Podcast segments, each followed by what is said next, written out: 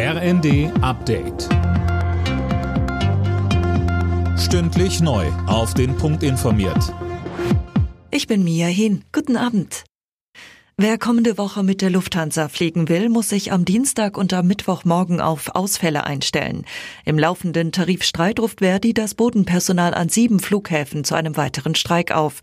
In Frankfurt, München, Hamburg, Berlin, Düsseldorf, Köln, Bonn und Stuttgart. Laut Lufthansa betrifft das mehr als 100.000 Reisende.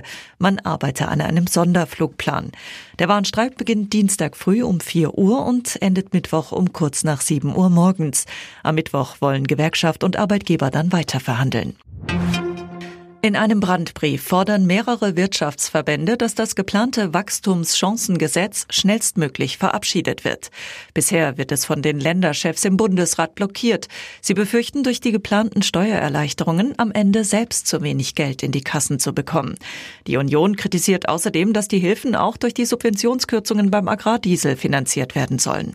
Christoph Ahlhaus vom Bundesverband Mittelständische Wirtschaft sagt im ersten. Der Mittelstand steht vor existenziellen Problemen. Es eilt, es ist wirklich eine Minute vor zwölf und wir erleben politische Spielchen. Die Union blockiert das Wachstumschancengesetz, da geht es um über drei Milliarden Entlastung.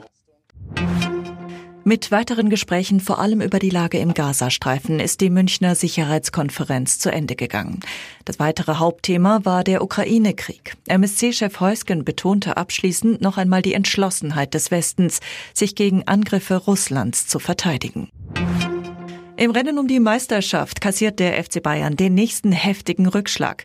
Das Bundesliga-Duell beim VfL Bochum haben die Münchner mit 2 zu 3 verloren. Auf Spitzenreiter Leverkusen sind es nun schon acht Punkte Rückstand. Im zweiten Sonntagsspiel trennten sich Freiburg und Frankfurt 3 zu 3. Alle Nachrichten auf rnd.de